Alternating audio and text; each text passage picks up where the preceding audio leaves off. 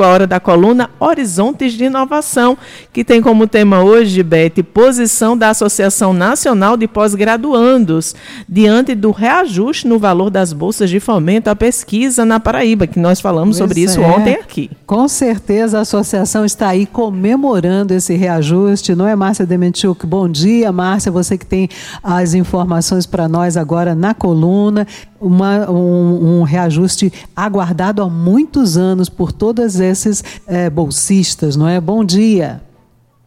Bom dia, bom dia Josi, Beth, ouvintes da Tabajara. Esse reajuste foi realmente esperado por eh, quase 10 anos. E, enfim, o governo do estado agora autorizou esse reajuste entre 25% e 75% nas bolsas pagas pelo governo.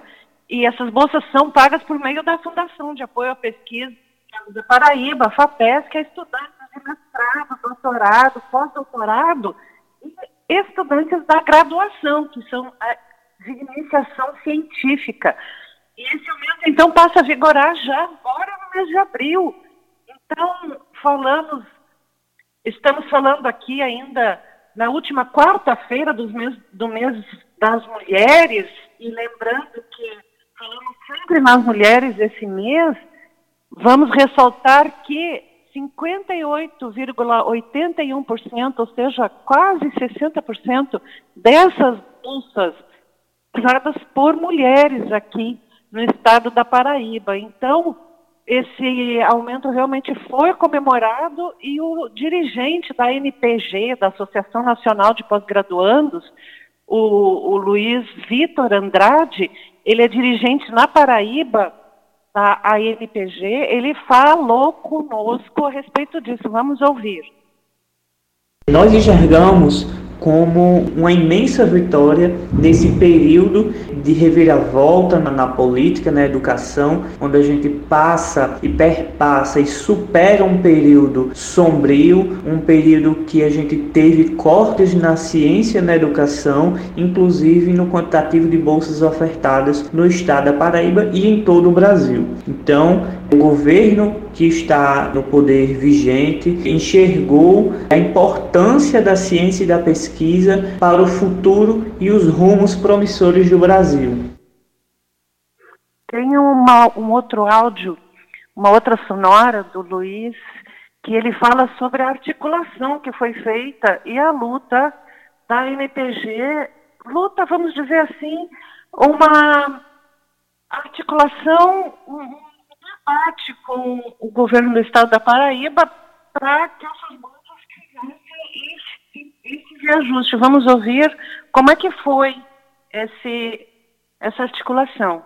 A NPG, junto com as entidades locais, vem um calendário de luta para que as fundações estaduais acompanhem esse reajuste, acompanhem essa valorização do pesquisador. E na FAPESC PB não poderia ser diferente. Passamos em torno de dois meses em uma intensa mobilização, juntamente com a Associação de Pós-Graduandos da UFPB, fazendo reuniões com o presidente da FAPESC, o professor Rangel Júnior, com o secretário de Ciência e Tecnologia, professor Cláudio, além de blitz na Assembleia Legislativa do Estado da Paraíba, para falar com os deputados para que a FAPESC tenha subsídio para fomentar e ampliar as bolsas de mestrado, doutorado, pós-doutorado e iniciação científica. Essa articulação toda teve sucesso, então, como a gente vê, mas a pauta a NPG ainda segue. Vamos ouvir a última sonora do Luiz Vitor.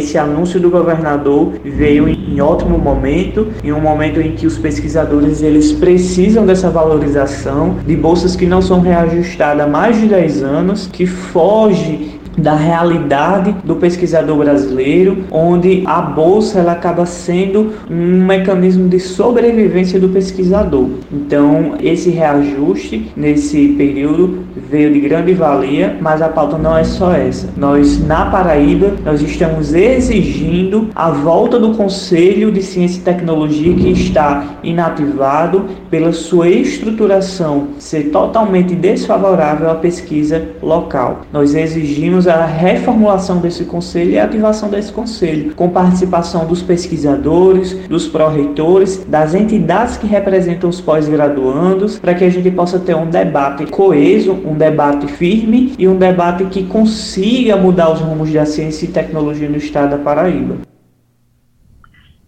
Sim, Beth, Josi, são essas as demandas da NPG e também de outras de outros setores do, do, estado da Paraíba, setores de empreendedorismo, setores que tratam da inovação com relação à formação do conselho, mas nós informamos que o governo do estado tem tanta desenvolvimento tecnológico e, e inovação que certamente vai dar andamento para essas outras demandas também, que são esse desenvolvimento. E o governo do estado está totalmente favorável a isso. Beth, Josi, entrego a vocês e aos ouvintes da Tabajara uma grande quarta-feira.